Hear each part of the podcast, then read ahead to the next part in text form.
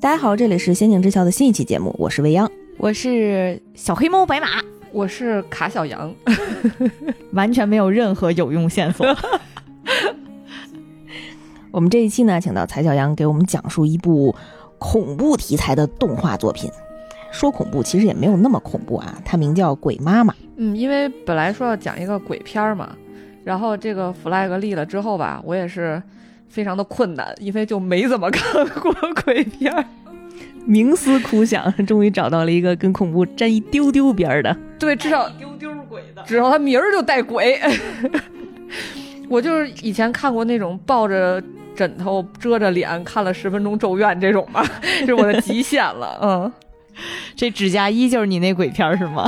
真的每一期都有人在问蔡小阳这次带来的是鬼片吗？这次是蔡小阳带来的鬼片吗？我们先给个下酒菜吧，啊，先铺垫一下。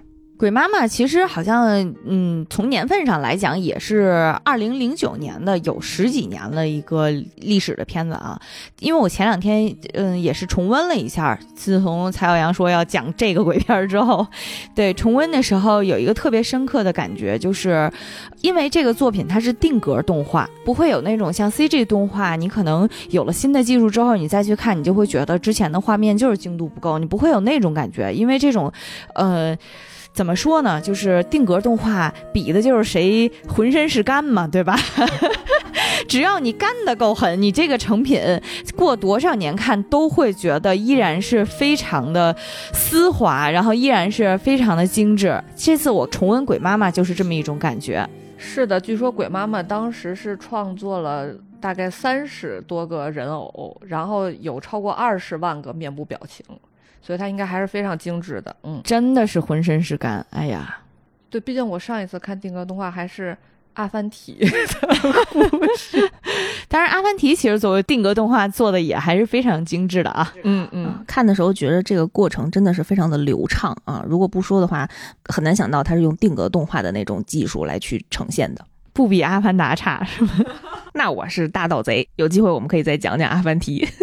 其实这个电影我其实一直也觉得，虽然白马觉得不是很可怕，但是对于我来说，我当时虽然已经成年了，但仍然感觉对我的幼小的成年心心灵造成了极大的 阴影。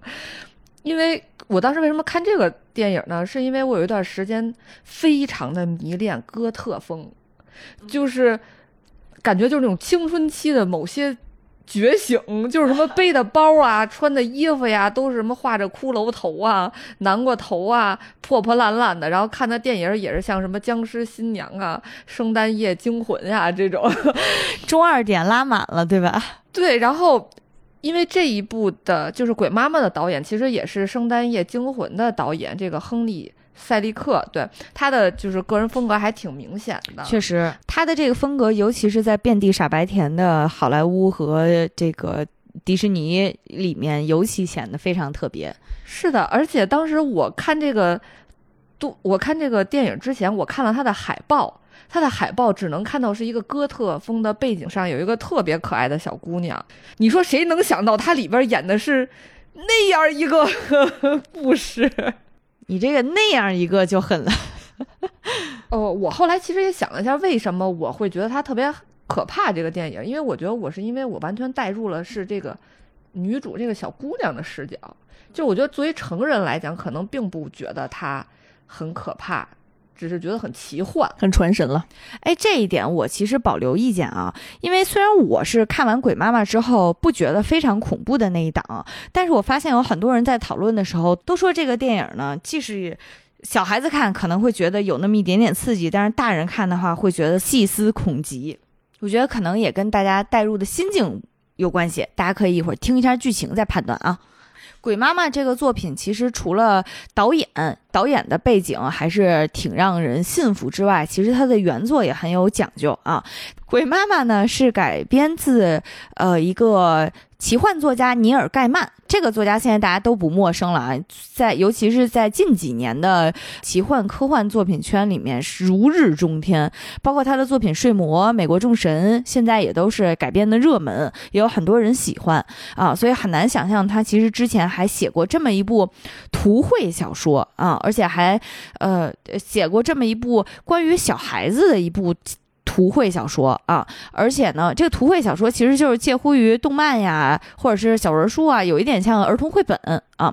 这个儿童绘本呢，当时还拿了很多的奖，包括什么呃金玫瑰国际大奖童书精粹。作为一个中篇小说。也获得了二零零三年的雨果奖和星云奖，所以说这个故事本身是非常非常过硬的。大家也都知道，这两个奖项是科幻领域的最高奖项，相当于这个领域里的诺贝尔了。说一个奖项是哪个领域里的诺贝尔，本身形容就已经很土了。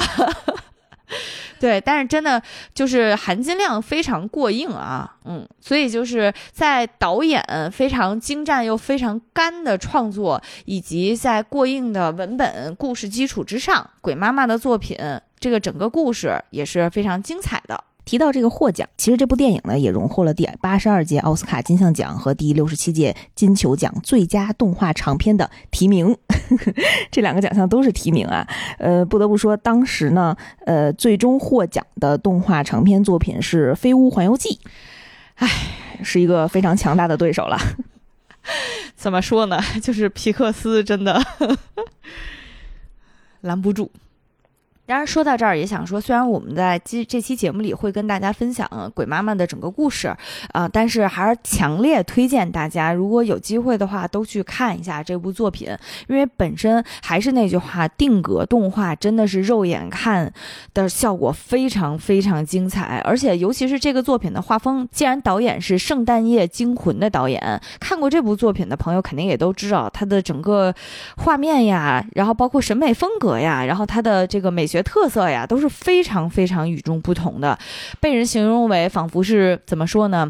嗯，吃了很多云南的野生蘑菇之后 才能想象到的画面，真的会有很多让你有一种大开眼界的感觉，绝对是看了就是赚到。好，那下面呢，我就给大家讲一讲这个电影讲述的这个故事啊，在影片的片头，就是还在出字幕的这个阶段。我们就可以看到是两只细长的，仿佛是很多铁丝组成的手，他在做一个娃娃。他先剪开了一个旧的布娃娃，从里面掏出了发黄的棉花，然后他把手伸进布娃娃的里面，从里往外一掏，这个布娃娃就翻了个面儿。哎，这一面就仿佛又变成了一个新的布娃娃。然后铁丝手又忙着给这个布娃娃重新填充，然后缝好头发，又用长满蜘蛛网的老式缝纫机做出了娃娃的衣服，最后给布娃娃缝上了两个黑亮的纽扣眼睛。这样一个蓝色短发、穿着黄色长款大衣的布娃娃就做好了。看当时看到这段的时候哈，我心里一直想的是，哎呀，这个片子应该讲的是慈母手中线，游子身上衣的故事。但是发现并不是，你这是照着琼瑶那鬼新娘设想的这个鬼妈妈呀，因为她穿针引线的细节做的真的非常的精彩啊！我觉得当时那个动画真的让我看的非常丝滑。是的，我第一次看的时候，我一直当《玩具总动员》那么看的，怪不得你觉得后面恐怖呢。对，然后做好这个娃娃呢，这个铁丝手就将娃娃从一个窗口抛了出去。哎，这个画面一转，这个故事就正式开始了啊！一辆小车开进了一座名叫“粉店公寓”的房子，就是粉色宫殿，就是粉店公寓啊。车上呢下来了一家三口，爸爸妈妈和一个小女孩儿。这个小女孩呢，就是我们这个电影的主人公了，叫卡洛琳。她呢就有着蓝色的短发，然后穿着一件黄色的长款大衣。卡洛琳呢，大概十岁左右，是一个非常活泼的小姑娘。她一下车就到处观察他们这个新搬来的这个房子。粉店公寓呢，是一座三层的粉红色房子，房子前面有一个很大的花园儿。但是呢，这个花园呢什么也没有种，中间还有一个很大的枯树。卡洛琳没有待在屋里，她跑到公寓门口，然后随手就捡了一个分叉的树枝，然后沿着房子后面的小路，然后一边比划一边走。我我其实。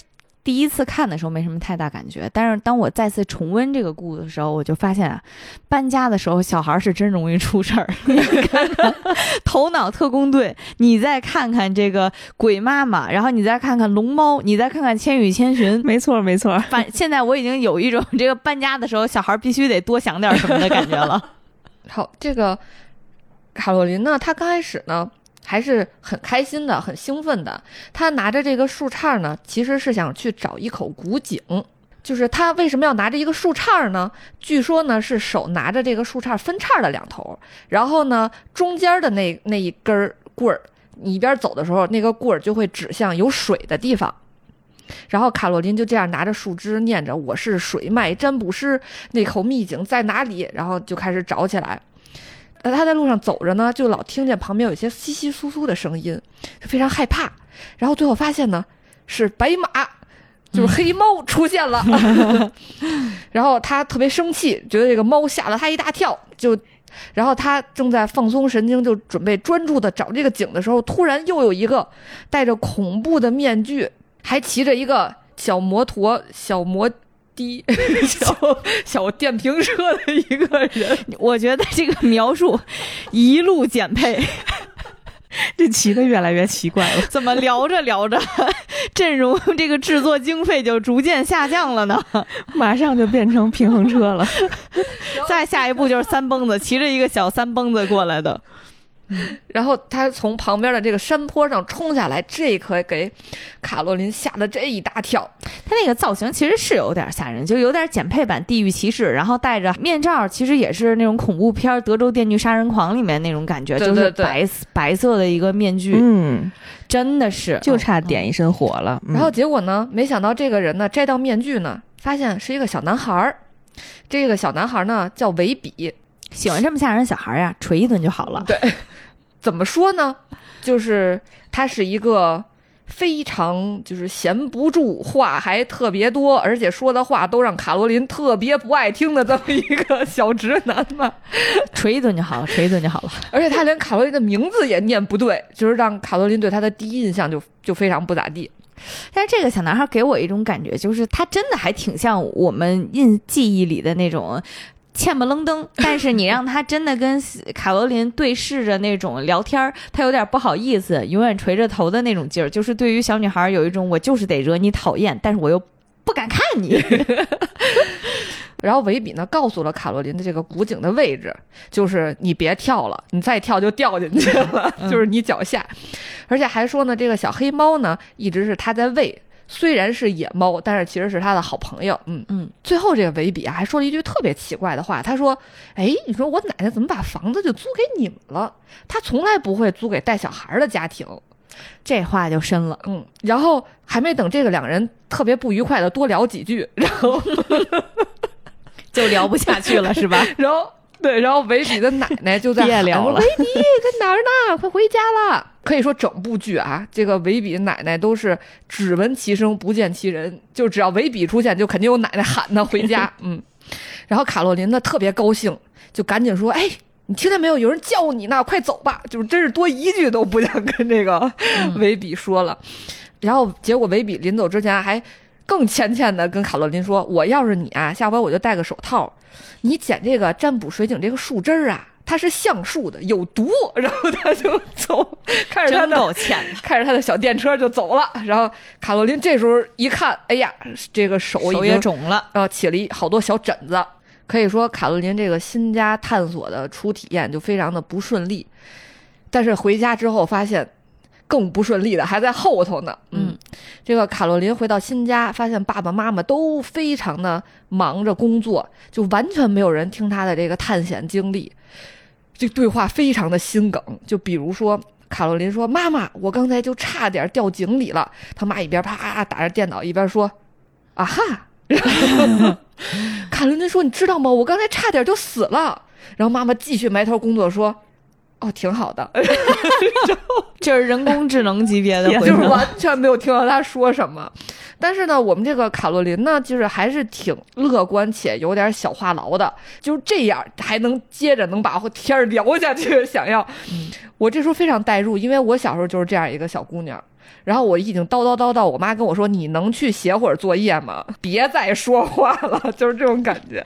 唉，然后卡洛琳就开始说：“说哎，我能出去吗？现在下雨了，我觉得这个天儿特别适合搞园艺。我给这花园弄特别好，等草木茂盛的时候，我就想叫我的朋友们都来看看。就是感觉，就是卡洛琳其中的一个执念啊，其实就是搞这个花园儿。嗯，然后但是妈妈就说不行，这个天气出去有泥巴，太脏了。然后卡洛琳就说了：“我不敢想象，你和我爸都是靠写植物赚钱的，但你却讨厌泥土。”然后这时候妈妈呢就不想，就是俩人又争吵了几句吧。后来，然后妈妈就不想再跟他说任何一句话了，就非常直白的说：“我现在没有时间陪你，你还有好多东西没收拾呢。我跟你说，你刚才有一个小伙伴给你送了个东西，你就赶紧拿走，别在那儿烦我了。”然后卡洛琳打开一个小纸包一看，诶，是一个和自己长得一样的娃娃。就是我们开头看到的那个那个细长的铁丝手做的那个娃娃，上面还有一个维比给他留的言，说：“哎，你看这个小娃娃眼熟不眼熟？维比就是那个非常讨厌的小男孩，对不对？”嗯，对。然后呢，卡罗琳一看妈妈真是就一个字儿也不能跟他多说了，他就拿上这个小娃娃，哎，去找爸爸。结果他来到爸爸这边呢，沟通也非常不顺利。首先他叫了好几声，他爸才勉强从电脑的反光中发现了他。唉，然后又随便敷衍了他几句，然后卡洛琳呢也非常的有这个坚持的精神，他不走，他在干嘛呢？他那嘎有那个门，然后那个门就发出 嘎吱嘎吱嘎吱的嘎吱儿嘎吱儿，还有高低音，你知道吧？然后他爸就就写不下去了，思路一直被打断。哎，他爸有一个妙招是什么呢？就是爸爸给你找个事儿干吧，给你一个笔和本儿。你就和你这个小娃娃一起，哎，你快去数数咱们这个新家里有多少扇窗户呀！我当时看到这儿，我就觉得爸爸这带娃还是挺有技巧的。就是他给他说到这儿的时候，我都想跟他一块玩。他说：“你再看看这个家里，再找出所有蓝色的东西都有什么呀？”嗯，卡洛琳吧，反正就也走了，好歹是有个事儿干，是吧？他就满屋子转悠，就开始写这个屋有四扇非常无聊的窗户，然后什么什么的。但是这个新家呀，真是太简陋了。水龙头会喷这个黄色的锈水，呃，然后一拉开这个浴帘，墙墙上全是小虫子。哎，卡洛琳还徒手拍虫子，我跟你说，特别强悍的一个小姑娘。没错，这块能证明她特别勇敢，她真是徒手拍呀。然后她又来到其中一个房间的时候呢，呃，就写这个房间有一个炉子，然后出门的时候随手就关上了灯，然后家里。呲啦，所有灯都灭了。他爸写了一半的电脑也没存，没存。然后他爸就在楼上发出一声哀嚎。然后卡洛琳赶紧假装什么也没发生的退回那个屋，啪又把灯开开就走了。然后发现那个灯那贴了一个条，说千万不要摁这个灯，这是个闸呀，这不是一般的灯啊。然后当卡洛琳又跑到一个屋子里数窗户的时候，一回头发现他那个小娃娃不见了。然后他。找啊找，找到哎，小娃娃自己来到了一个墙那儿。这个墙能看出来，在这个墙纸后边吧，有一个特别小的小门儿，就能在墙糊，能在墙纸糊的那个痕迹上面感觉出来后头有一门儿，有点边界和痕迹是吧？嗯。然后卡罗琳就特好奇，你说这后边能是什么呢？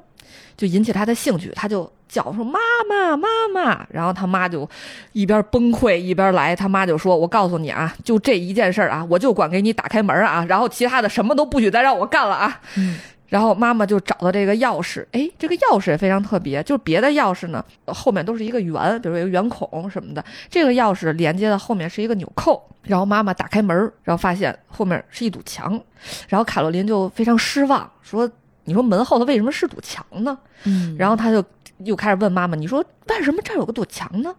然后呢，妈妈就说：“说好了，我不能再管任何事儿，我走了。”然后我觉得他妈真是明天早上有一提案，肯定是。然后卡罗琳还在喊说：“妈妈，你都没锁门。”他妈说：“别烦我。”就是这样就走了。然后晚饭的时候更崩溃了，爸爸做的饭吧，非常的，你说它是一滩泥，我也能相信，就是非常的黑暗料理。就是直到卡洛琳晚上躺在床上睡觉的时候，都觉得，哎呀，这一天过的就是非常的堵心，嗯。然后没想到，哎，晚上。他要睡觉的时候，他的奇遇就来了。他老听见小老鼠在叫，因为他仔细一看，床底下来了几只小跳鼠，他就赶紧追着这个小跳鼠，来到了白天那个打开的那个小门那儿。哎，这一次打开小门不一样了，后边不再是一堵墙了，变成了一个颜色非常梦幻的一个通道。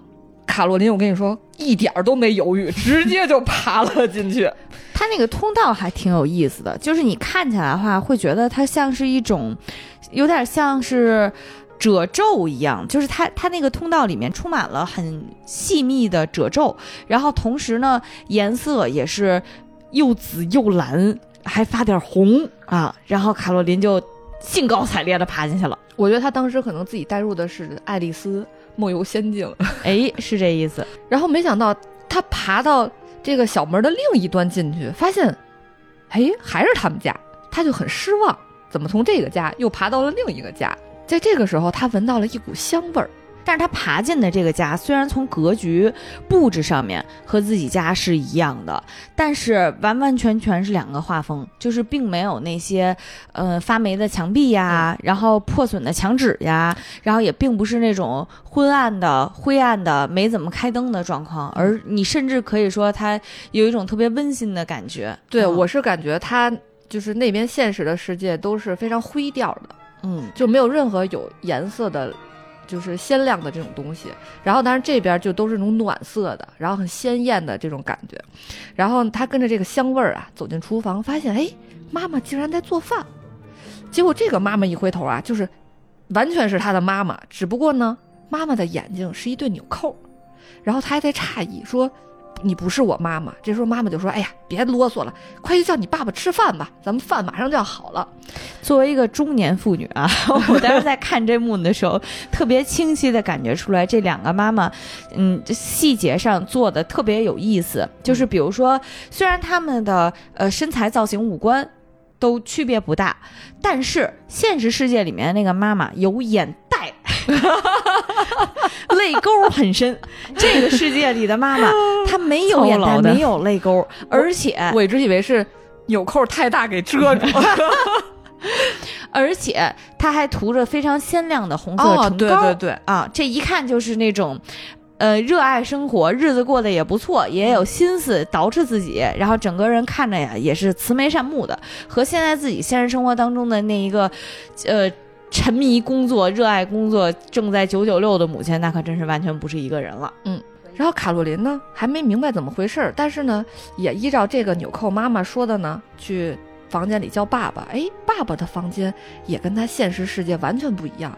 爸爸的房间不再是堆着各种书和一个老旧的电脑，而是非常温暖的颜色，然后中间是一个巨大的钢琴，然后爸爸正在弹钢琴，爸爸还说：“哎，爸爸给你唱一首卡洛琳的歌。”然后就特别有意思，给他唱歌，还说什么卡洛琳特别可爱什么什么的，就感觉卡洛琳得到了就是爸爸的完全的喜爱和关注，他就觉得特别有意思。这块儿其实有一个细节啊，就是爸爸的歌词里面好像有一句“卡洛琳是个好娃娃”，就是我感觉是有意识的在告诉他你是一个布娃娃。嗯，因为爸爸的身上有好多好多细节可以去深究。嗯，是的，而且他还爸爸还说什么我们一直在关注你。然后这个卡洛琳呢，在自己家那边没吃好，哎，在这边吃的特别好。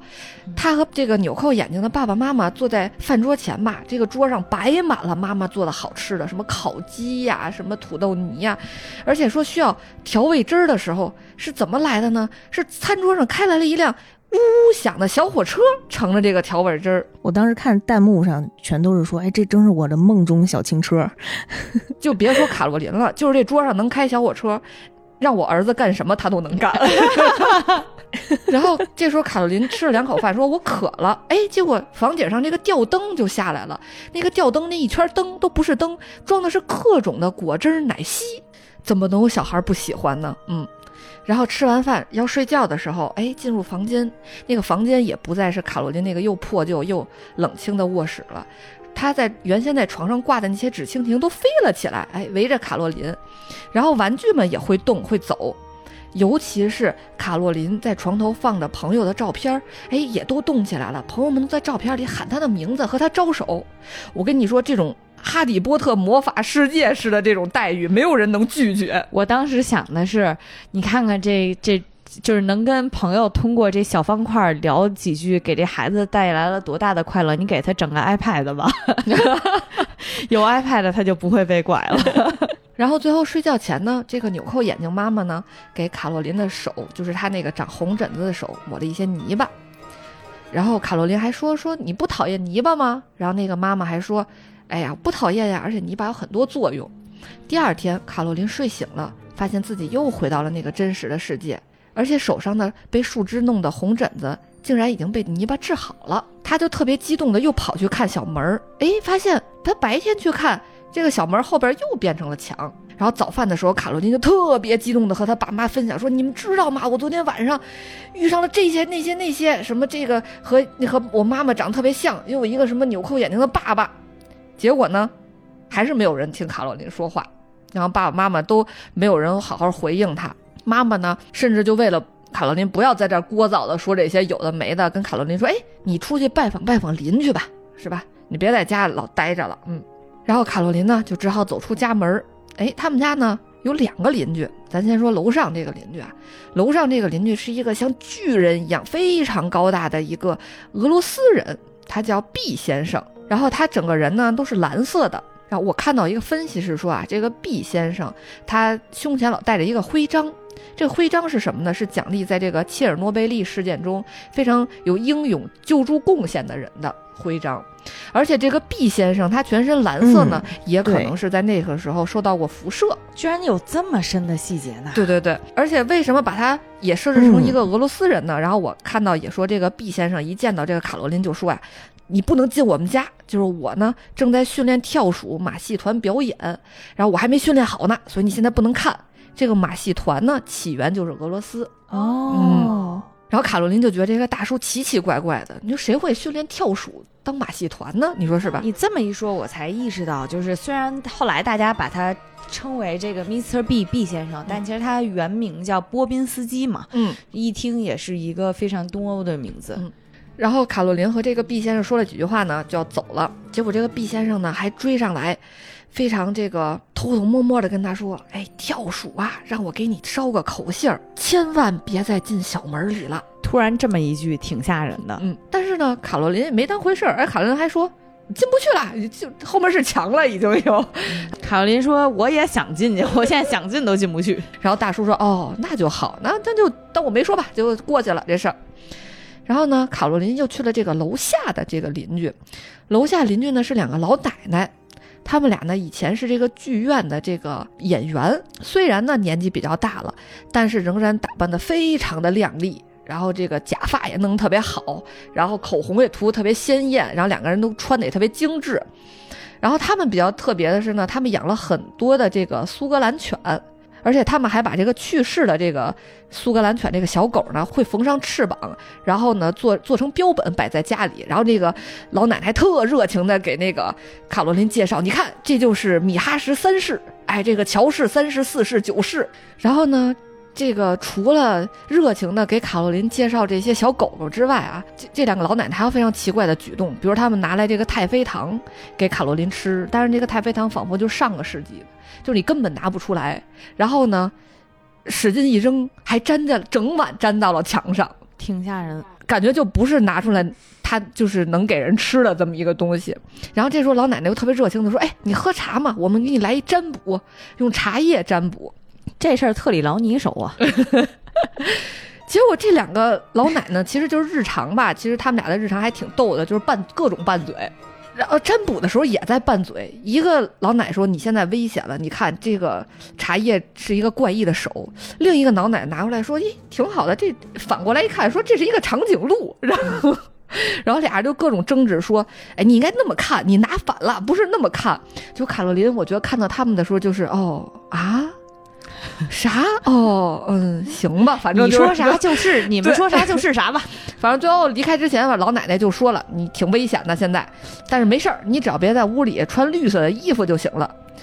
我觉得不管是谁，反正一个字儿也不可能信他们俩的。就是我当时看这儿的时候吧，就会觉得他们这两个老太太，给给我印象特深的一点是什么呢？就是虽然。已经很上岁数了，其中一个老太太都得拿着那种老年助步车，就是架在手里走路才稳当的那种啊。但是呢，两个发福的老太太除了精神矍铄之外，胸特别大。哦，这个我也看到了分析。对，她胸大到什么程度？就是因为其中一个老太太身材比较高一点，她比另外一个老太太要高，所以他俩聊着不高兴的时候，她就原地一甩，然后用胸把另一个老太太甩到一边儿去了。我当时就就特别好，就是嗯，震惊中有一些好奇，要想被甩一下，就是这种感觉啊。我看到分析好像说，这个两个人的灵感来源于好像是导演还是作者，就是年轻时的一个什么导师，就是他的人物形象就是胸特别大，所以他给这两个老太太也就是是这样的造型。其实这两个老奶奶，嗯，大家有没有发现，她们俩是一对儿，哦，对对对，不是姐妹，是 couple。门上他敲门的时候，就是一对儿那个面具，一个哭脸，一个笑脸，这样。嗯，然后两个人曾经在年轻的时候，应该都是叱咤风云的那种表演艺术家。嗯，然后感觉把这种艺术家的风范一直维持到了自己的老年时代。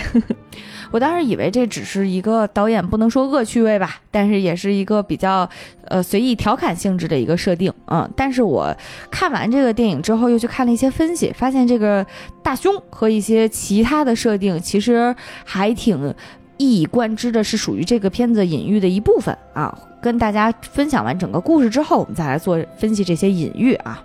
然后从这个老两个老奶奶家出来呢，然后卡罗琳呢又遇到了这个维比，然后他还邀请维比去他们家，就维比就说啊，哎，我奶奶不让我去这个粉店公寓，他觉得这个房子会杀了我的。然后因为维比奶奶小时候呢住在这个房子里呢，就失去过她的妹妹，就突然丢了她妹妹，就不知道去哪儿了。但是呢，这个维比还没具体说完啊，他奶奶又开始喊了，回来啦，回家啦，嗯。可能就是一看到维比靠近这个房子，他奶奶就就生怕维比有什么危险，就得赶紧给叫走。嗯，然后又到了晚上，然后卡洛琳呢，就是还怕这个跳鼠不来找他，他还给这个跳鼠往地上搁了点小奶酪。然后结果呢，跳鼠果然就来了，他又赶紧跟着跳鼠来到这个小门，发现嘿，一到晚上这个通道又出现了，呃，然后他又赶紧爬进了这个通道，发现呢。到那一边的世界里呢，妈妈还是在做好吃的，然后还跟卡洛琳说：“哎，爸爸在花园里呢，你快叫爸爸来吃饭吧。”卡洛琳呢，来到了花园里，发现真实世界里非常荒凉的花园，这时候种满了各种花卉，而且都是发着光的那种花儿。然后我跟着卡洛琳看这个花园，就感觉我第一次看到那个《阿凡达》那个林子里的夜景一样。你碰哪个花儿都亮，啊特别的漂亮，然后还有小蜂鸟围着你飞来飞去。这时候爸爸呢开着一个螳螂车，然后就过来了，这邀请卡洛琳上这个车。螳螂的翅膀飞起来，就带卡洛琳飞到空中去看这个发光的花园。哎，他惊喜的发现，这个花园各种花儿拼成的竟然是他的脸的样子，感觉就是心里的大满足。嗯。我看这一幕最大的感觉是，这个导演真是个干弟啊！就是这个片子，这个花园，这当时拍的时候得多费劲儿啊！因为光听我们描述，大家可能想象不到，因为整个花园在纽扣爸爸给卡洛琳展示的时候，他那个简直是。他不是一般的展示，介绍一下这个，介绍一下那个，他简直是给甲方展示，他简直做了一个花园里的阅兵啊！那是，就是我带着你走到哪儿，然后哪儿的花就集体苏醒，然后给集体变得闪亮，变得非常的怒放的状态，而且这些花是可以跟卡洛琳互动的。比如说，当时卡洛琳躺在一片花丛里面，所有围绕着她的花呢，都会去像给她挠痒痒一样，和她做各种互动，然后把。卡洛琳哄得非常非常开心，就是这么一个，她在这个花园里享受了皇帝、帝王、女王般的待遇，简直 就是。我在这儿我就想到了之前关于武则天的一个传说，就是武则天在冬日里面说：“ 我要看花儿。”第二天整个御花园全部都开满了，就是这个感觉。唯一一个没有开的洛牡丹就被贬到了洛阳去。这个花园华丽到什么程度？当时纽扣爸爸在给卡罗琳展示的时候，嗯，他会顺手从旁边揪过一朵喇叭花儿，然后放在嘴边，开始给他吹奏音乐。然后当时路过花园里的一片小池塘的时候，直接从水底浮起一个点亮了的南瓜灯，然后南瓜的那个帽子就被南瓜里面的喷泉吹起来啊，然后就是一副现在就是这个整个世界上最华丽的嘉年华的感觉啊，就是给他一个这么华丽的一个开场，我觉得简直是。导演怎么拍的呀？我的天哪，他一定吃过蘑菇。开心的看完了这个花园呢，然后呢，呃，这个卡罗琳又和爸妈吃了晚饭，以为呢这一天要结束了，没想到这个纽扣眼镜妈妈又叫来了一个新的小伙伴，是谁呢？是纽扣眼镜的维比。但是这个维比呢不会说话。纽扣眼镜妈妈说了：“我知道你不喜欢听他老说这些奇奇怪怪的话，所以呢，我就给他设定成他不会说话了。”当时纽扣妈说到这儿的时候，她那个措辞还挺让人毛骨悚然的。她说：“我给他做了一点小升级。”他是这么说的。当时结合升级，然后直接这孩子就不会说话了。这个点看的就是，哎呀，温馨中开始透露出一丝恐怖了。然后这个纽扣眼镜妈妈呢，呃，就让这个不会说话的维比陪卡洛琳干嘛呢？上楼上的毕先生家看马戏表演。然后他们一走进门呢，两边都是礼炮，然后礼炮砰打出来，都是棉花糖。这个设定从一个小孩看简直是太厉害了，没有孩子会拒绝棉花糖，真的是打在你身上，然后随时掰下来一个就能放在嘴里。对我。我儿子在公园里吃过一次那个棉花糖机做的棉花糖之后，他就认识了这个机器，每次走都跟我说那是棉花糖。嗯，然后这个卡洛琳就和这个维比呢走进了这个马戏团，开始看跳鼠们的表演。哎，跳鼠们的尾巴呢特别的长，他们可以用身体和尾巴拼出卡洛琳的名字，这也就是英文的，中文的 有点。然后。跳鼠的表演非常精彩，其中一个跳鼠呢就一直在踩着一个球滚来滚去，哎，这个球特别逗，它是一个红色的球，上面有一个大大的白色星星，弹幕都在说东方卫视，这个是东方卫。大家都说这是一场上海东方卫视的跨年。还有一个特别逗的是，刚才那个礼炮里打的棉花糖，其实都粘在了维比身上。然后卡洛琳就一边开心的，就是看着表演，一边从维比身上薅棉花糖，然后吃。这个维比升级的太成功了，就是不仅不会说话，然后还永远陪着他，然后身上还充满了棉花糖，随时揪下来就能吃。哎，看完表演呢？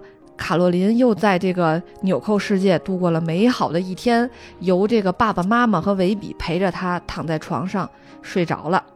其实，在回顾马戏团这一段画面的时候，我印象非常深，就是包括波宾斯基先生，其实跟现实世界当中反差也非常大。因为现实世界里面，他就是一个很奇怪的楼上的怪人，就有一点像我小时候看过童话怪老头一样，就是他身上穿的是那种白色的跨栏背心儿，然后那个跨栏背心儿做的非常细致的一点是什么？就是它白，但是它。又脏，它还遮不住肚子，还遮不住肚子啊！然后最底下那一段呢，很明显已经被他穿的污的不行了。这我熟，胡同里老大爷，对对对，就卷起来一截到肚皮上面，然后底下就脏兮兮的那个，比可以说比我们现实当中看到胡同大爷反正是埋汰多了啊。然后呢，这个马戏团在这个纽扣世界里的波宾斯基先生穿的就光鲜亮丽多了，穿了整个是那种军乐团表演的那种，上面有着同样还是有。着那个徽章，但是呢，整件衣服都特别像是一个仪仗队表演穿的那种燕尾军装，就是整个就是镶金坠银啊，看着非常华丽。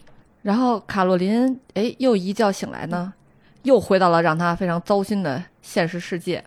这一天呢，妈妈要带她去买上学用的衣服呀之类的东西，然后她妈就非常专注的在买衣服。卡洛琳呢，踩着店里的那个带滚轮的椅子，真是在他妈前面飘来飘去，滑来滑去，他妈都不带抬头看他一眼的。然后这时候呢，卡洛琳突然发现店里在卖一个非常好看的手套，他就想起来上次维比埋汰他的那话，然后他又很喜欢这个手套，他就非常想买。啊，因为在他妈的理念当中呢，就是这个年龄的孩子呢，穿点黑白灰配色的衣服就行了。卡洛琳挑的那个手套是姜黄色的，特别鲜艳，我觉得特别好看啊，所以他妈嗯，好像对这个配色好像不是很喜欢。嗯，而且拒绝的非常直接，就是当他正非常开心的戴着一只手套伸到他妈面前，正要说看好不看吧的时候，他妈就说放回去，然后就。这 非常糟心，然后回家多一句话都不带多说的。嗯然后结果呢，回家的路上在车里，他们俩就哎，我觉得那会儿卡洛琳就已经开始比较这两个母亲了，嗯因为当时他妈拒绝他买手套的时候，他自己说的话是。没事儿，我另一个妈会给我买。嗯，然后当时他妈也嘴上非常不服输，说：“那你另一妈应该把你所有衣服都给你买了。嗯，而且就是妈妈后来还跟他说了一个，是说哦，我那小门我已经锁了，因为在家里发现老鼠屎了，所以就是就就给卡洛琳又一个更沉痛的打击。然后回到家之后呢，这个卡洛琳非常的难过，然后她趁妈妈不在家，她就想试试，她就去特别高的地方点了那么多东西，够到了这个钥匙，打开了门。哎，她惊喜的发现，这个门第一次在白天变成了通道。然后卡洛琳，因为以前卡洛琳跟他爸妈说，爸妈总觉得这是他做梦的，所以为什么白天没有呢？你只能晚上看见呢？结果这时候卡洛琳发现白天变成通道之后，他说：“果然这不是我的梦，这是真的。”他看到通道之后，毫不犹豫的就爬了进去。而这一天，卡洛琳穿了一件绿色的外套。”哎呦，原来是这个点。哎，顺着这个通道呢，卡洛琳哎就非常熟门熟路的哎来到了这个纽扣的世界。然后卡洛琳呢熟门熟路的来到了这个纽扣世界，哎，她发现这个桌上已经有这边这个妈妈给她准备的新衣服，然后呢跟她说，哎，你就穿上新衣服去楼楼下那个演员老奶奶家看表演吧。然后卡洛琳特别开心，穿上新衣服呢走出了家门，哎，她发现了一直跟着维比的那只黑猫。她就跟那个猫说啊，另一只黑猫，她以为自己知道，结果黑猫突然就说话了，说我就是我，没有什么另一只。然后卡罗琳吓了一大跳，说你还会说话呢？黑猫说啊，我一直都会啊。然后这个黑猫还跟他说，这边的妈妈讨厌猫，她想把我关在外面，但是呢，我来去自如。卡洛琳还说，我觉得这边妈妈挺好的。然后黑猫说，你也许觉得这里让你的梦想都实现了。但其实并不是这样的。这个猫其实是这个世界里唯一一个有正常眼睛的生物啊，它不是纽扣眼，它是普通的猫猫的眼睛。嗯。然后卡洛琳还说：“你怎么知道不是？”然后黑猫说：“是不会说话的维比告诉我的。”那可够吓人的！你们俩怎么聊的呀？对，卡洛琳说：“他不会说话，他怎么跟你交流？”黑猫说：“也许对你不会，但是我们猫呢，远比人类要敏锐。”然后这时候他听到了一些声音，黑猫就跑走了。那卡洛琳呢也没太当回事儿，他还沉浸在这边这些美好的这个场景当中。之后，卡洛琳来到了楼下的演员老奶奶家，哎，又看到了这个维比，他们俩又一起看了一场非常精彩的这个表演，而且呢，这个表演呢还有空中飞人的演出。他们还把卡洛琳也拉起来，在空中抛来抛去，完成了这场表演。这一段我印象特别深。这个两个老奶奶这个表演啊，特别逗，而且就是从这个表演里和其他的这个电影里能看出来，这是一个又惊悚又文艺的电影，又又惊悚又有艺术气息。对，这个比如说这个两个老奶奶的呃表演呢场景呢，一个是奥德修斯与赛壬的故事。那个已经看起来有二百斤的老奶奶是女妖赛壬，对。然后这个故事呢是说，呃，奥德修斯呢，呃，是说在这片海上呢，赛壬呢是一个呃人鱼，然后他是靠歌声蛊惑水手走到水里，然后但是呢，这个奥德修斯呢又要听这个歌声，又怕走到水里，所以他让水手把他绑在这个桅杆上，嗯，然后水手们都以那个蜡封住耳朵。这样呢，就他又能听歌，然后又没有危险。然后另一个场景呢，是这个维纳斯的诞生。然后维纳斯呢，就是又一个二百斤的老奶奶，就是刚才那个义兄可以把另一个老奶奶甩到天上的那个老奶奶。然后站在这个贝壳里，他扮演的是维纳斯，嗯然后他的旁边呢是呃风神，然后是把他吹到岸边，然后他另一边是春神，正要给她披上用天空的星星织成的锦衣。嗯这两个老奶奶表演的呃现场，其实都给小女孩有巨大的冲击力，而且。老实说，我觉得她受到的冲击的点和我们受到的冲击点都一样，就是这两个老奶奶呢，穿的太少了，对因为她看第一个那个赛人人人鱼老奶奶的时候，她特别震惊，她跟旁边小男孩说，他几乎是光膀子呀。然后第二个老奶奶就更加。夸张了，因为如果大家看过维纳斯诞生那幅画的话，可能会有印象，就是是维纳斯呃身上裹着薄纱的站在那个贝壳上面。但是呢，在这个舞台剧上，首先表演的这位老奶奶是我们在上一个场景里刚给大家描述过，就是。一个老奶奶二百斤，光胸就有一百五十斤，一胸就能把另一老奶奶甩到天上的那个造型，而她呢，全身上下就是比基尼的造型吧。然后呢，巨大的胸部上面可能就贴着一些非常华丽的布灵布灵的小贝壳啊，大概就是这么一个极其夸张的造型。而且歌词，老奶奶自己唱的歌词里面也还挺赤裸裸的啊，就是会直接提到 big bottom sea witch，就是。直译过来可能就是大屁股海妖啊，但是可能大家如果看中文版的话，字幕里其实翻译的是丰腴的海妖在波浪里起起伏伏。对，所以就是整个画面怎么说呢？就是它其实是比较有自己想表达的、想要描绘的场景和想要体现的氛围的。呃，结果呢，这个虽然很文艺，但是演出失败了，因为两个老奶奶抢 C 位，嗯，然后 把后边的这些场景架子啊什么都弄倒了。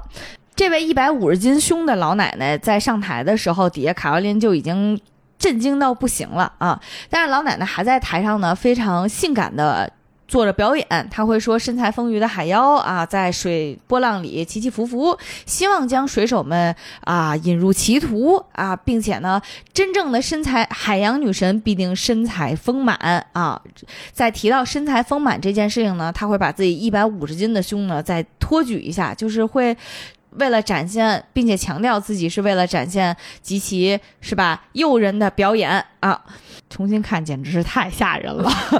然后这两位老奶奶在互相抢 C 位的时候，她们其实也有那种我更加性感迷人一点，是基于这个目的在抢 C C 位。比如说，在第二个老奶奶表演完之后，第一个老奶奶上来的时候，她就会在说啊，你小心胸前的。牡蛎太大了，我都不知道这个比喻是怎么，你让我往哪儿想啊？快把这个牡蛎从自助餐里赶走，我更加有营养，而你有鱼腥味。他们就是在这种非常凌乱的互相的比较之中打了起来，然后把这个舞台整个砸了。哎，但是呢，这个舞台虽然砸了，这个演出没砸，因为第二场演出很快就开始了，是两个老奶奶来站在高空。然后要表演这个高空飞人，但是呢，很神奇的是，哎，他们跳下去的那瞬间呢，有一个又年轻又苗条的姑娘从他们俩这个胖胖的身躯里脱壳而出的感觉就出来了。然后他们俩，哎，更文艺的场景出现了，他们俩一边这个高空飞人，一边台词说的是这个莎士比亚经典剧目《哈姆雷特》中的台词儿。就是我头一次感觉这两项能结合在一起，也是挺神奇的。嗯，就是在这个时刻，恢复了青春样貌的两位女演员，把我们的卡罗琳拽到了台上，和他们一起完成表演。同时呢，这个卡罗琳呢也是非常开心的被两位这个女演员托举在手心。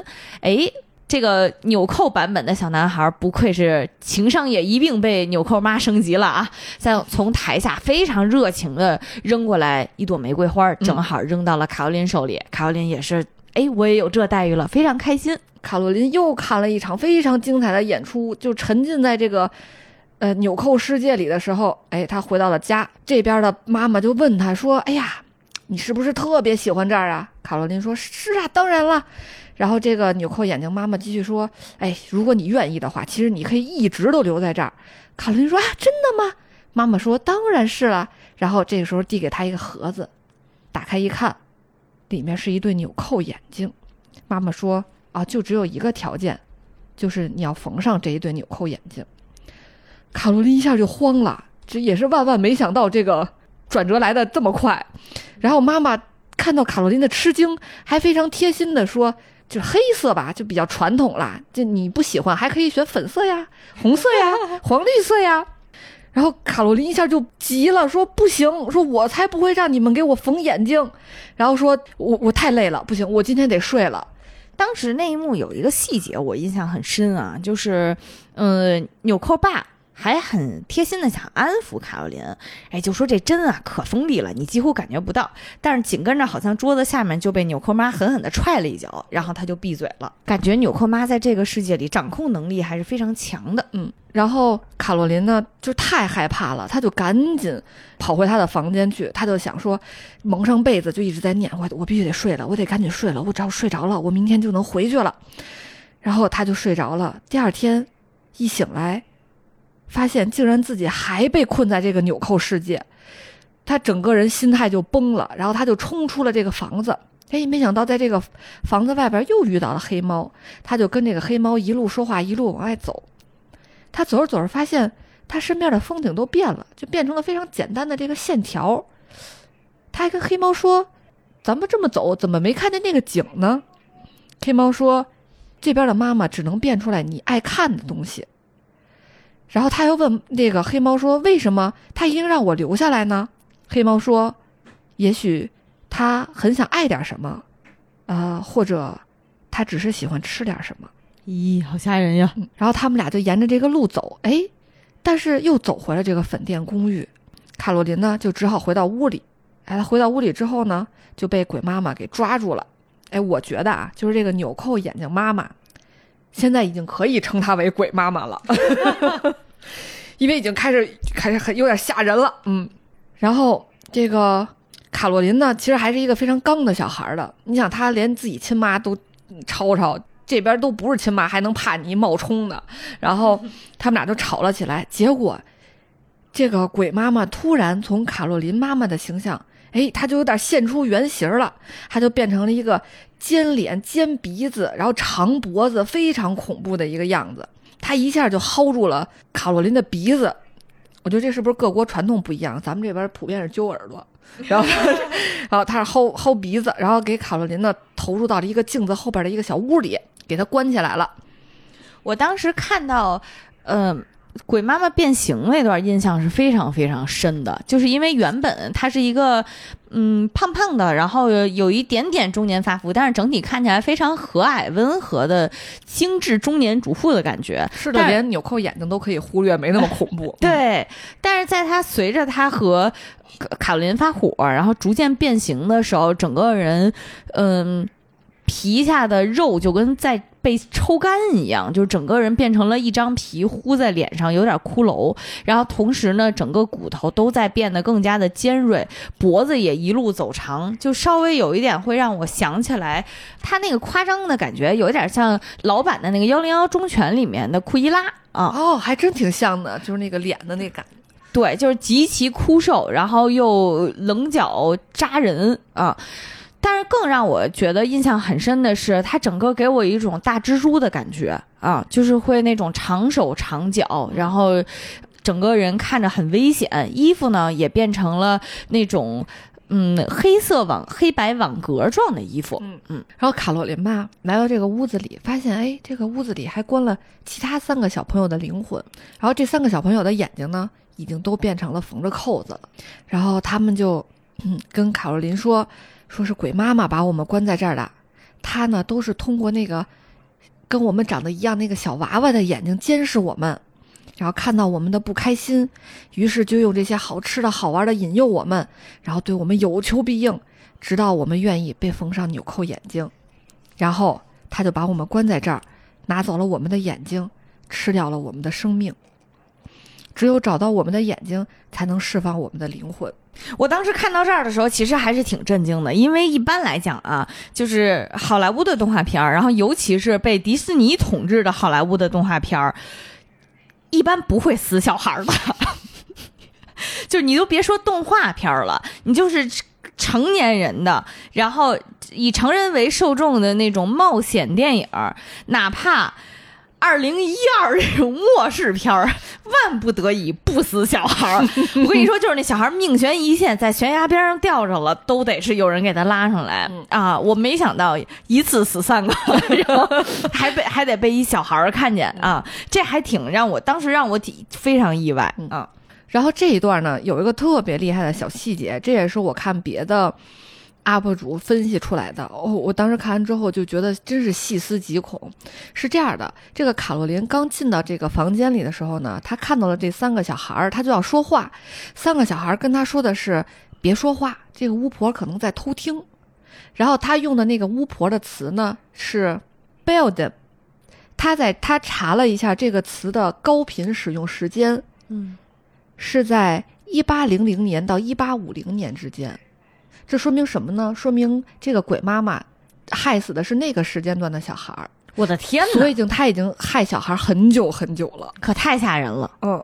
然后就在这个卡洛琳想怎么怎么能逃出去的时候，突然有两只手把他拖出了这个镜子后的房间。他正要反击，发现呢是那个不会说话的维比救了他。然后维比呢的样子也有点恐怖，因为这个鬼妈妈把维比的两个嘴角。都强行的缝着让他笑，直接把嘴角缝到了脸颊的两侧。对，因为维比有时候帮着这个鬼妈妈，就是带卡洛琳一起玩的时候，他自己会觉得自己在害人，所以他老露出那种不开心的表情。然后鬼妈妈就老跟他说：“你得笑，你得高兴，你得充满了正能量呀。”然后维比呢就救了这个卡洛琳，就是这时候呢就听见。鬼妈妈从楼上下来了，说是卡洛琳吧，说你要去哪儿啊？说你怎么不听话呀？什么的，就特别恐怖。然后这时候呢，维比就赶紧带着卡洛琳到了那个小门那儿，然后呢给卡洛琳开了门，让他赶紧走。然后卡洛琳说：“你得跟我一块儿走啊！”然后维比这时候摘下来他一个手套，吹了一下，然后他那只手就像沙子一样给吹散了。然后他是不能去到那边的世界的。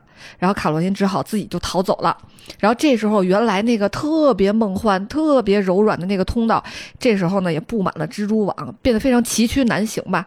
然后卡洛琳呢，终于终于还是逃回了家。他就以为自己真是逃出升天了呀，他就特别高兴的到处找他的爸爸妈妈。哎，结果发现爸爸妈妈消失了，就电话打不通，家里也没有人。而且家里留的吃的都已经长小虫了，就说明爸爸妈妈好久没有回来过了。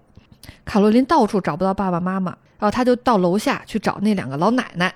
然后老奶奶听他说完之后呢，哎，拿出了一罐一九二一年的糖，得，是一百年了，百年老糖。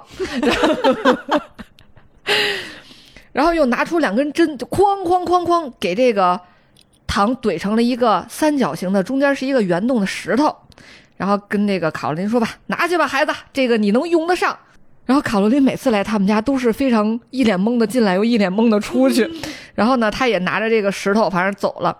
回到家呢，他又看见这个黑猫，黑猫给卡洛琳带到家里壁炉上摆水晶球的地方。卡洛琳突然发现，在一个正在下雪的水晶球里，有他爸爸妈妈。然后两个人仿佛已经被关了好久了，然后身上落的都是雪，然后瑟瑟发抖。然后在那个玻璃上写着。Help，帮帮我们！然后卡洛琳一下就意识到，这一定是鬼妈妈给她爸妈给抓走了。于是呢，卡洛琳就做了一个非常大胆的决定，她决定回去找这鬼妈妈去。我当时觉得她真的非常非常勇敢了，也非常厉害。就是他爸妈都平常都那样了，然后就你的孩子还愿意拼命的为你去战斗，你听人家说一句话怎么了？然后卡洛琳就拿了所有他觉得有用的装备，什么弄园艺的，什么手电筒，还有两个老奶奶给他，虽然也不知道能干嘛的那个石头，他就回去了。他和这个黑猫一起穿过了小门，回到了这个鬼妈妈的世界。然后一回去呢，鬼妈妈正在那屋里等他呢，一把就抢走了这个小门的钥匙，直接就给吞了。就等于绝了你的所有后路，你就甭想回去了。这时候卡洛琳就想到黑猫跟他说过，鬼妈妈非常喜欢玩游戏，于是呢，他就跟这个鬼妈妈打赌说：“咱俩玩个游戏吧。说如果我能找到这个三个幽灵小小孩的这个眼睛和我的爸爸妈妈在哪儿，就算我赢了。如果我赢了呢，你就让所有被你控制的人离开；如果我找不着，我就输了，我就留下来让你缝上眼睛。”鬼妈妈呢同意了这个游戏，还给了卡洛琳一个提示，说三个孩子的眼睛就在我为你创造的三个奇观里。卡洛琳呢，首先来到了花园儿，她发现呢，除了这个花儿会攻击她呢，花园里的这些会飞的这个蜂鸟要抢走那个老奶奶给她那个百年老堂做的那个石头。他说：“哎，为什么他们会抢我这石头呢？”他就拿起这个石头往花园里一看。发现通过石头，所有的东西都是黑白的，只有他看到小朋友的那个眼睛的时候，会有一个亮光。然后这个石头呢，也有分析是说叫什么呢？叫 Other Stone，就叫蝰蛇石。它一般呢是一种天然形成的，中间有圆孔的石头，是一种具有护身和看清万物的能力。卡洛琳非常激动，觉得哎，我终于发现第一个眼睛了。正要去拿的时候，这个纽扣爸爸、纽扣眼睛爸爸来了。他还是开着那个螳螂车，但这回呢是来攻击这个卡洛琳的了。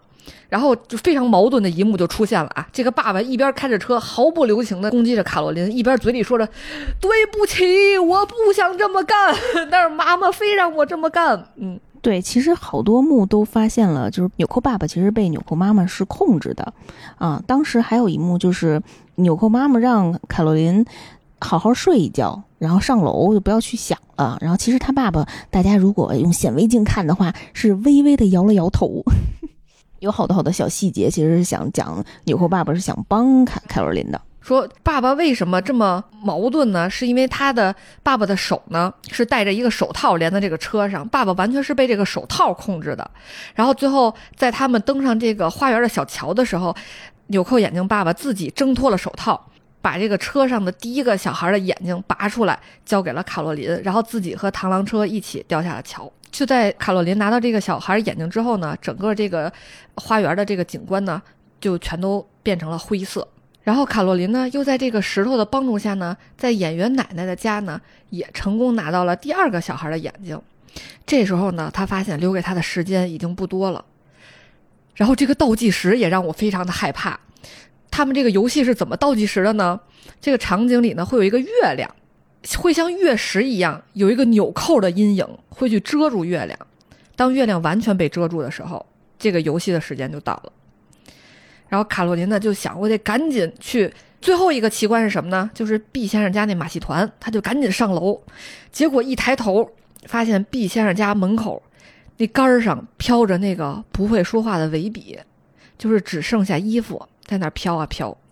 我当时感觉就吓死了，我觉得这基本上等于就是挂着维比的皮在那飘。真的是全游第一集也就演到这儿了。但是呢，到了这个毕先生家，尽管这个卡洛琳啊，就是各种走位，但是这个毕先生家里的这个跳鼠呢，数量太多、太狡猾、太灵活了。卡洛琳最后没办法了，多想把自己找眼睛那个石头扔出去了，都没成功。正当他以为自己就失败了的时候，嘿，我们的男主角，我一直认为他就是男主角，黑猫就出现了。这个黑猫叼着一只老鼠出现了，哎，这只老鼠呢，就是拿着最后那个小朋友眼睛的老鼠，等于呢，卡洛琳就集齐了这三个眼睛。这时候时间到了，就月食了，啊，月食之后，外边的世界就开始崩塌了。卡洛琳就赶紧抱着黑猫回到了屋里，鬼妈妈这个时候呢。已经完全变样了，就更加恐怖了。他脸上全都是，就是他惨白的脸上全都是灰色和黑色的裂纹，然后身材呢也更接近他的本体了。我觉得现在已经基本能看出来他是个大蜘蛛了。这块我想补充一下，我看这部片子里最恐怖的一个点，就是鬼妈妈的房间当中的所有的椅子都是拿什么做的呢？是拿蟑螂做的，就是一个数千面的蟑螂。他肚子的部分和他后背的部分形成了一个椅子背儿和椅椅椅子座儿，然后，嗯，鬼妈妈就让那些跳鼠或者什么 乱七八糟的玩意儿把卡把女主角放到那个座位上，我当时就不行然后。当女主，那这是我这个片子里最恐怖的一个点。然后这个椅子非常方便的是，当卡若琳坐在上面之后，就有那个蟑螂的腿儿直接能抱住她，让她别动。我觉得我坐在上面，我的屁股都不能要了。对，而且蟑螂的肚子会发光。然后这一幕给我最大的心理阴影还是鬼妈妈的脸，就是说都是裂纹，大家可能想象不到有多恐怖。但是如果去看这个片子的话，你会感觉就是如果你你就好像这个鬼妈妈的脸是一个烧好的陶呃陶瓷，但是整个陶瓷杯子都已经被人敲碎了，然后就那么嗯铺在脸上的感觉，就真的很可怕。嗯，感觉像《长发公主》里面的那个女巫，就是没有得到女孩子的滋养的话，然后就会慢慢的被干裂掉。对，而且她那个时候，她的手已经变成了咱们最开头看到的那个细长铁丝的样子。所以最开始我以我以为的慈母就是 现在的鬼妈妈。然后卡洛琳说：“嗯，我已经找到三个孩子的眼睛了。”鬼妈妈说：“但你还没有找到你的爸爸妈妈呀。”这时候，就是一个呃三个小孩的鬼魂就提醒卡洛琳说：“就算你赢了，他也不会放你走的，他不会说话算话的。”然后卡洛琳真的是一个非常聪明的一个小孩儿，他想到了一个特别好的办法。其实他已经当时已经发现他爸爸妈妈就在那个水晶球里，然后但是呢，他就跟鬼妈妈说：“我知道了，你就给我爸妈藏那小门后头了，对不对？”然后鬼妈妈说：“真的吗？你确定了吗？”他说：“我确定。”然后鬼妈妈还以为说，我只要给他打开门，让他看没在，他就要永远留在这儿了。然后鬼妈妈就吐出了这个钥匙，打开了这个门，然后门还敞着，给卡洛琳看说：“ 你看，没有吧？”然后卡洛琳等的就是这一刻，他干了一件非常不是小朋友的事儿。他把那个黑猫扔向了鬼妈妈，然后 黑猫做错了什么？然后黑猫嗷嗷叫啊，就是在那个鬼妈妈身上，就是抓掉了鬼妈妈的两个纽扣眼睛。然后卡洛琳就趁这个时候想赶紧拿上这个水晶球，然后跑向那个小门儿。但是鬼妈妈虽然眼睛没有了，但是她还能发大招，是什么呢？她是一个大蜘蛛呀，她把整个房间一下下沉，变成了一个大蜘蛛网。然后卡洛琳就掉到了这个蜘蛛网网底，她就赶紧往上爬。哎，这个蜘蛛是怎么捕猎的呢？就是当卡洛琳往上爬的时候，那个网就会颤动，蜘蛛就知道哦，猎物在这边呢。然后鬼妈妈就一直在追她，然后但是呢，卡洛琳还是年纪小，嗯，体力挺好的，然后也挺灵活的，跑得特别快，他一下就钻进了那个小门里。我补充一下，黑猫比他更灵活，灰猫在变成网的那时候就钻进小门里跑。然后那个卡洛琳钻进这个小门里的时候呢，鬼妈妈也追上来了，她就用那个两个这个铁丝手扒着这个门，说你不能走，你别走。然后卡洛琳就使劲的拉这个门，说关门啊，关门。这个时候，那三个小朋友的这个幽灵也冒出来了，他们三个人帮助卡洛琳一起夹断了鬼妈妈一只铁丝手，然后把门关上了。嗯，三个小女孩这个时候施展了一招闪回咒。然后卡洛琳呢就赶紧往家里爬。这个时候，这个通道也在随着他就是往前走，这个门也在一直贴着他走，然后还听见鬼妈妈在哀嚎说：“你别走啊，妈妈爱你，你别离开妈妈。”然后当卡洛琳爬出通道的时候，那边的门也怼到了他这边的门上，然后卡洛琳就赶紧关上门之后把门锁起来了。哎呀，终于，哎呀，算是成功的回来了。哎，爸爸妈妈这时候也从外边回来了，卡洛琳就特别开心，然后爸爸妈妈也特别高兴，就是好像是因为他们写的那个植物那个书就已经成功了。然后爸爸妈妈晚上呢陪卡洛琳吃了好吃的，还在睡觉之前和他一起做游戏，然后呢还亲卡洛琳的额头让她睡觉。妈妈临走给卡洛琳留了一个盒子，盒子打开是卡洛琳想要的那个手套。那段我印象很深的是，就是其实卡洛琳从危险的小门一出来之后啊，她第一个感受是身上有水滴。后来才发现是头顶上那个雪景水晶球已经碎了。嗯啊，然后紧跟着再看到爸爸妈妈的时候，他们虽然看起来神色如常，但是身上呢全部都是雪花儿、嗯什么冰渣儿之类的，就看着就好像哎，你们是不是刚刚从水晶球出来一样？但是在跟父母聊天呢，他们就又会一副你在说什么呀？我完全我怎么听不懂啊？这小孩怎么又犯迷糊了呢？就是一副还像以前一样不耐烦呀，然后又就是又不满意的样子，所以你就让人觉得特别迷惑，就是刚才到底发生了什么？他们到底知不知道自己经历了什么？嗯，然后其实就是我稍微给父母洗一下啊，然后啊，虽然我虽然我也觉得父母跟卡罗琳的这个对话方式非常不好，但是其实你可以看到，就最开始他们搬家的时候啊，是有一个搬家公司来帮他们运家里这些东西，然后呢，就在搬家公司给他们就是搬完家之后，管他父母要小费的时候，他的父母给了一刀，就是一美元。然后搬家公司的工人也非常无语，就其实可以看出来，就是那时候他们家真的是没啥钱，所以我觉得妈妈没给他买手套，虽然拒绝的方式很粗暴，但是可能真的确实是因为没有钱。嗯嗯，然后所以爸爸妈妈为什么那么努力的赶紧搞他这个书呢？为什么后来书搞成之后又给卡罗琳买手套呢？我觉得可能是因为又又又富裕了一些，所以呢还是可以满足孩子的。但是其实这也是就是父母的一种通病吧，就是他其实也生活的挺焦头烂额的，他也不是不愿意给你买，但是呢他就不不愿意告诉你，父母就觉得大人的事儿你别管，由我们操心的，就是你要做的就是你别添乱，你就乖乖的就行了。所以我觉得，如果爸爸妈妈其实能和卡洛琳好好沟通的话，就不会有后续的这些问题。还是，嗯哎，当父母太难了。嗯。好，那我们接着，然后我们接着说这个卡洛琳这个故事啊。就当所有人都以为，哎，这已经是一个 happy ending 的大结局的时候，哎，没想到晚上又出事儿了。卡洛琳夜晚在床上躺着的时候啊，她发现这黑猫又来找她了，她就赶紧给这黑猫道歉，说对不起啊，说那个我当时不应该给你扔那个 鬼妈妈脸上，对，然后拿你当个兵器啊！扔人脸上是吧？就黑猫在这个世界没不会说话了嘛，但是大概点着头儿那意思也是，哎，算了，就是也也没在意。然后这时候凯伦就说：“现在我们可以放那三个小孩自由了。”他就把这个三个他找的那个球放在枕头底下，然后他就睡着了。在在睡梦中呢，就进入了一个。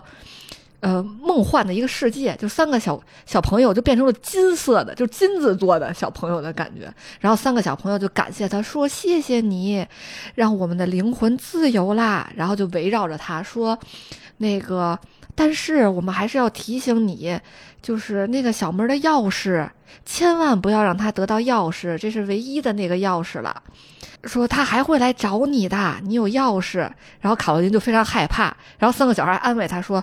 没关系，就是无论如何，你已经活下来了，就是已经挺好的了，对吧？然后三个小朋友就走了，他就突然惊醒了，他惊醒了就掏出他一直挂在脖子上那个钥匙，他就觉得这钥匙就跟伏地魔的魂器是一样的。然后这个卡伦就想，不行，说我得给这钥匙扔了，扔哪儿呢？哎，他就想到这个屋后边这个古井了。他在往出走的时候吧，这黑猫就不让他去，但是他还是坚持，就把这黑猫给扒拉开了。哦不，他是用脚给人扒拉开的。然后他就自己一个人走，就是往这个古井这儿走。哎，万万没想到，这鬼妈妈还真来了，但是没全来啊。这个 就是他们在这个通道里，不是把鬼妈妈那个铁丝手给夹断了一只吗？哎，那个手从墙缝里。出来了，然后一路跟着卡洛琳，就在卡洛琳正想扔这个钥匙的时候，那个手突然扑上去，和卡洛琳打了起来。然后卡洛琳呢，就眼看着就要打不过这个手，要被把钥匙抢走的时候，哦，都不是抢走，他是薅着这个钥匙的绳儿，把卡洛琳往家拖。这个时候谁来了呢？维比来了，维比开着他的小电驴来了。维比还真的跟地狱骑士一样 超低配，但是能够把这个鬼妈妈的手给打败。然后最后呢，是维比和卡洛琳一起把这个手砸碎了，然后用布包起来，然后最后用那个钥匙那个绳儿拴好了这个包裹，一起沉到了这个深井里。然后卡洛琳还说：“你怎么老跟着我呀？”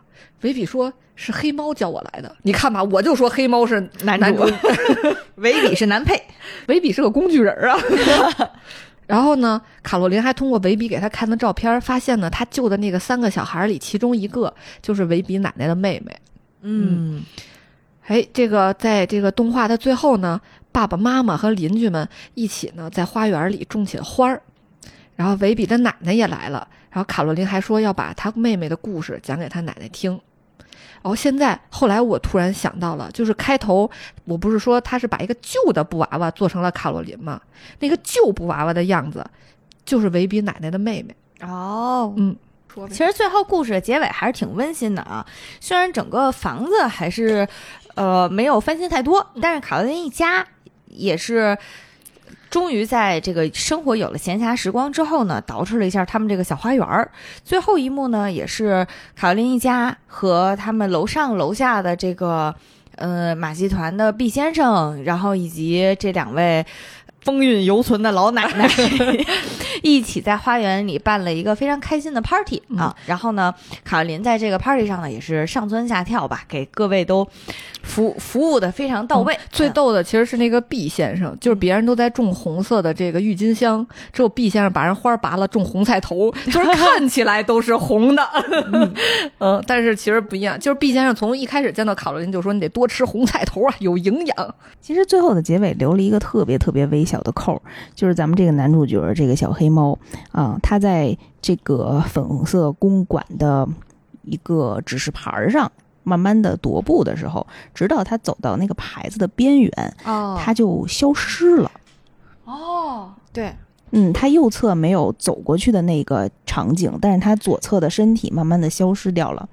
啊，我觉得就像《盗梦空间》一样，给我们最后留下了一个开放结局吧。刚才形容的这个黑猫的奇妙呃出场，其实呃在前面也体现过，就是他和卡罗琳第一次在纽扣世界里相遇的时候啊，嗯也表现过他在树枝上踱步，然后呢走到一条细细的树枝旁边，然后直接隐身消失在后面。我一直觉得这一幕特别让我想起来《爱丽丝梦游仙境》里面、嗯也有那只猫，就是它笑着笑着就只剩下一排牙了。嗯 就是会，我觉得表现了一种非常怎么说呢，就是嗯，猫的这种神奇的灵性吧。嗯然后我还看到一个关于黑猫的分析，我觉得挺有意思的，就是说为什么鬼妈妈拿这个黑猫没办法？嗯，说就是。呃，当这个卡洛琳遇上那个三个小孩的灵魂的时候，然后就问他们说：“你们是谁呀？”然后他们说：“我已经不记得我的名字了。”感觉鬼妈妈就是首先夺走的就是他们的名字。但是当卡洛琳问那个猫的时候，猫说：“我就是我。”说因为你们有名字，是因为你们不知道你是谁，但我知道，我的天哪！所以他就是他。其实名字这个梗在在这个电影里面其实体现的也挺多的。嗯、因为这个小女孩的本名叫 Coraline，但是呢。在她进入纽扣世界里之后，其实鬼妈妈叫她的名字是和这个发音非常接近，拼写也很接近，但不是一个名字啊。所以很多人在看完这个电影之后，也说让这个让他们想到了《千与千寻》啊，因为也是进入到一个世界之后，父母被控制，这个世界里的神秘力量试图剥夺你对自己的记忆，然后你对自己名字的记忆啊。我看完这个片子的时候呢，我觉得它有几层含义。我觉得可能第一层大家都很容易 get 到嘛，就是小孩子很容易在父母的忽略之下，呃，进进入到一种对关注的渴求啊。然后这个关注可能就是希望大家能给我的呃生活给我分享的观点一些回应，嗯然后希望能够我做的一些事情都得到夸奖，得到表扬。然后如果不能的话，嗯、小孩儿很容易，你也不能说误入歧途吧，但是很容易就会被能够给他回应的人或者事情所吸引。嗯，就是怎么说呢？我今天就是看着看着这个电影儿，就突然有一种感觉，就是鬼妈妈这个套路跟卖保健品是一样的，就是一个非要给你当妈，一个非要给你当儿子女儿。确实就是填补你在心呃填补人在心灵当中的空缺嘛。对，我我觉得这一层其实还是大家还比较容易能够呃领会到的，通过这个电影。不过也是因为这个片子它有很多的隐喻和分析空间，所以呢，嗯、也有人进一步的去挖掘了它的信息。它切入点其实是这样啊。呃，鬼妈妈的某一张海报正好是卡罗琳打开了那个那扇小门，然后小门里放射出来的呃光芒打亮了她灰暗的世界嘛。但是在那个光芒里面，其实有一句话叫 “Be careful what you wish for”。呃，如果这个其实是英文里面的一句一句谚语，如果直译过来，意思是要小心你许愿的那个内容。但其实，在很多就是英文作品里面还挺常见的，比如说那个许愿的猴掌啊，然后就是其实都是你好的心愿，或者说你你自己的欲望而导致了一个非常糟糕的结果。嗯，然后在这个电影里面呢，嗯，也可想而知。卡罗琳在纽扣世界得到了关注，得到了宠爱，然后得到了一切她想得到的回应。甚至在她在卡纽扣世界里面去看马戏表演的时候，她幻想的那个马戏表演都不是一个人声鼎沸的自己坐在观众席里的画面，整个非常大的观众席里面只有她和那个不会说话的小伙伴，她就是这个世界唯一的观众。但是呢，对此其实他要付出的代价就是，呃，眼睛要交出去，换成扣子。嗯，当然在很多分析里面呢，就说这个扣子象征的是什么？其实象征的是封闭，就跟系上扣子是一样的嘛。啊，象征的是封闭。当你的眼睛变成了扣子之后，相当于就是囚禁了一个人的呃灵魂。这个囚禁灵魂和扣子的隐喻，其实在电影里面它已经是一个直接的指代关系了，它表达的非常直接啊。包括那些小孩儿也都说的是，如果你把眼睛替换上去，你的灵魂就会被他囚禁起来，消耗掉。嗯，其实卡琳这个故事讲的也是，就是如果你想要满足自己的这方面的欲望的话，其实就是会出卖掉自己的灵魂，成为傀儡。傀儡的这个隐喻，其实在片子里面也非常的直接，就是从爸爸。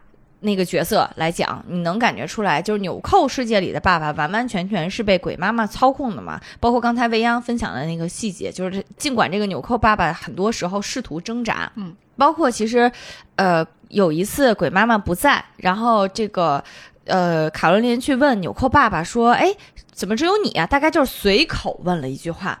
当时纽扣爸爸说的是：“等妈妈恢复好力量，她就会回来。这里一切都，我们一切都是靠她的力量的。”然后他刚说完这句话，他所弹的那个钢琴里面伸出了两只巨大的手，捂住了他的嘴。然后下一秒呢，爸爸会转过身去，就会说：“妈妈不在，我们不能说话。”就是一个非常受控制、受支配的这么一个傀儡的形象。哎，你知道爸爸是什么变的吗？爸爸是南瓜，对不对？对，啊，也是。嗯因为里面有一句话是说，从英文来说，妈妈说的是，因为一般都是说，你就你爸爸已经非常饿了，他饿得像一只狼，因为英语里面说像个 wolf，对吧？妈妈说的是像个 pumpkin。像个南瓜，所以他就是一个南瓜，而且后期妈妈是越长越高，爸爸是越来越矮，矮胖矮胖矮胖矮胖的，嗯嗯，然后包括这个呃纽扣世界里面的维比也是维比，呃，你别说他他不能说话了，就是包括后面他的面目表情都要受到纽扣妈妈的控制，他的嘴角整个都被缝上去了嘛，永远保持着那么一个样子。所以其实呃纽扣妈妈在那边表现的是一种对怎么说呢，对欲望的一个绝对的。啊、掌控和支配啊，但是同时呢，纽扣妈妈的这个形象也是像像最后电影里面怎么说呢，图穷匕现展现出来的也是，嗯它是一个巨大的蜘蛛，而它所编织的世界最危险的部分是一张网。我觉得这个其实也是一个跟欲望的关系的隐喻吧，就是欲望它是会像一张网一样把人给裹在中间的啊，把人永远的封闭在上面。哎我特别想知道，你家里有个小门，你进吗？我开直播进，这我不得，我给你系根线，随时能给你拉回来。这我不得让咱们听友，咱们咱们各位听友朋友们一块儿跟我见见世面，开开眼，是不是？嗯，就是怕那边没信号。包括刚才未央讲到的，就是呃，鬼妈妈做的那个非常可怕的蟑螂的椅子，其实是它这个世界纽扣世界里设计的一部分。在这个世界里面，到处都是昆虫的花纹、昆虫的标志啊。所以你想想，一边是昆虫，然后另一边是蜘蛛网，其实世界有点意味着，就是整鬼妈妈的整个世界，全部都是他靠着对欲望的支配，然后对欲望的吸引，捕获进来的，然后用他用他捕获进来的，然后吸引进来的，变成了她自己的这种非常华丽又非常温馨的生活。嗯，哦，对你刚才还说了那个两个老太太的隐喻，说要讲完故事之后给我们分享一下是个啥梗呀？对我本来以为只是像刚才讲的啊，其实如果大家不仔细思考的话，会觉得只是嗯一种调侃。但是我看了，这也是豆瓣上的一位一一篇影评啊，是图宾跟木匠，他的这个影评的名字还挺有冲击性的，它叫《鬼妈妈卡罗琳的性启蒙》。它其实讲的是说，嗯、比如说啊，举个例子，卡罗琳自己处于一个什么岁数呢？她是那种大概即将走入青春期的一个小女孩的年龄啊。然后呢，她在这个电影里面其实有几个场景，比如说啊，当卡罗琳爬向那个纽扣世界的时候，她通过了一个特别特别长的那种管道。那个进入小门之后，那个管道它是一个非常光怪陆离的，然后同时呢又充满了褶皱的一个管道。嗯就是从当然是从非常精心分析的学的角度，大家也可以说是就是牵强附会的角度啊，就说这个它其实也是象征着母体的产道。嗯，所以他其实，在通过这条产道的时候，也是回到了一个跟。呃，母亲的一个连接，因为那边正好是提供给他一个完美的母亲的形象。嗯，所以，嗯，从某种意义上来讲呢，你可以说卡罗琳是在拒绝长大，或者或者是她其实对于长大，然后面临这种，呃，父母那边非常焦头烂额的成人世界是非常不适应的啊，所以她想回到那边，就是只唯我独尊的，只有我是这个世界中心的儿童生活啊。但是从另一个层面上来讲呢，成人世界可能在她这边也会有有吸引力啊，比如说。这篇文章分析我我还挺认可的一点啊，就是，呃，卡罗琳对于自己亲妈这边是很排斥的啊、这种排斥就体现在，嗯，其实他自己的家庭的结构当中，尽管父母对他都是忽视，但是很明显母亲更加强势一点，父亲那边还是我不理你，然后呢，你给我烦着没办法，我就随便给你比划个就是小游戏，给你支出去啊，他爸跟他说话，对他妈的称呼就是 boss，对，就是咱老板又怎么着了？啊，就是咱老板，其实是一种相当于，尽管这俩人都在忽视他，但是对于卡文琳来讲，母亲显然形象是更加的负面一点啊。然后父亲是在他眼里可能甚至是受母亲支配的，然后让他觉得好像有那么一点点没那么讨厌，甚至有一点点可怜的形象啊。所以他呢，是可能你不能说有一。他不一定恋父，但是他一定很讨厌自己的母亲。包括电影里面，他和母亲一块儿去买衣服的时候，他想买一些光鲜亮丽的、可爱的、更彰显自己的衣服，但是他母亲就随随便给他抓了一件灰暗的衣服啊。嗯这种，呃，你也可以说，其实母亲是在压制他对于自己形象的释放，嗯，但是父母亲的这些行为其实是在压制这一点，嗯，所以呢，他自己内心深处其实。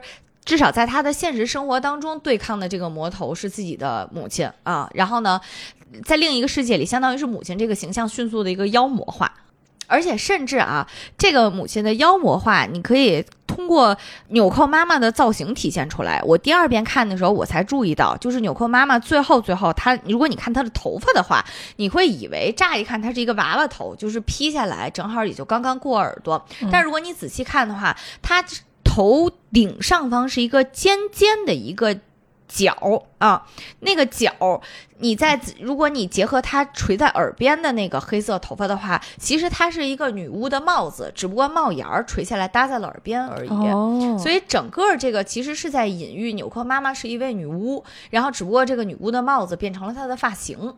然后女巫这个形象呢，一方面其实在西方的传统文化里面代表了邪恶，但是另一方面呢，这个邪恶是带有性别含义的，就是它不是。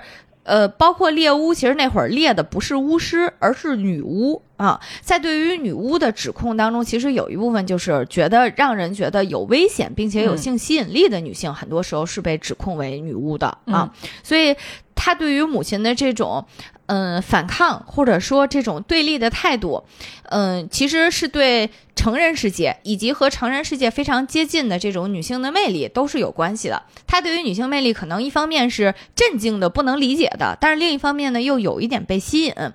这个体现在哪儿呢？就是体现在她在纽扣世界里去看那位马戏团老奶奶表演的时候，其实是很明显的。那两位老奶奶，他们的表演过程当中呢，全程就是体现自己一百五十斤的胸啊，然后包括，嗯，整个表演的内容也都是他们那种已经充分发育了的、充分成人化、成年化的身体对于外部世界的吸引力。因为其实无论是女妖赛人，还是呃维纳斯。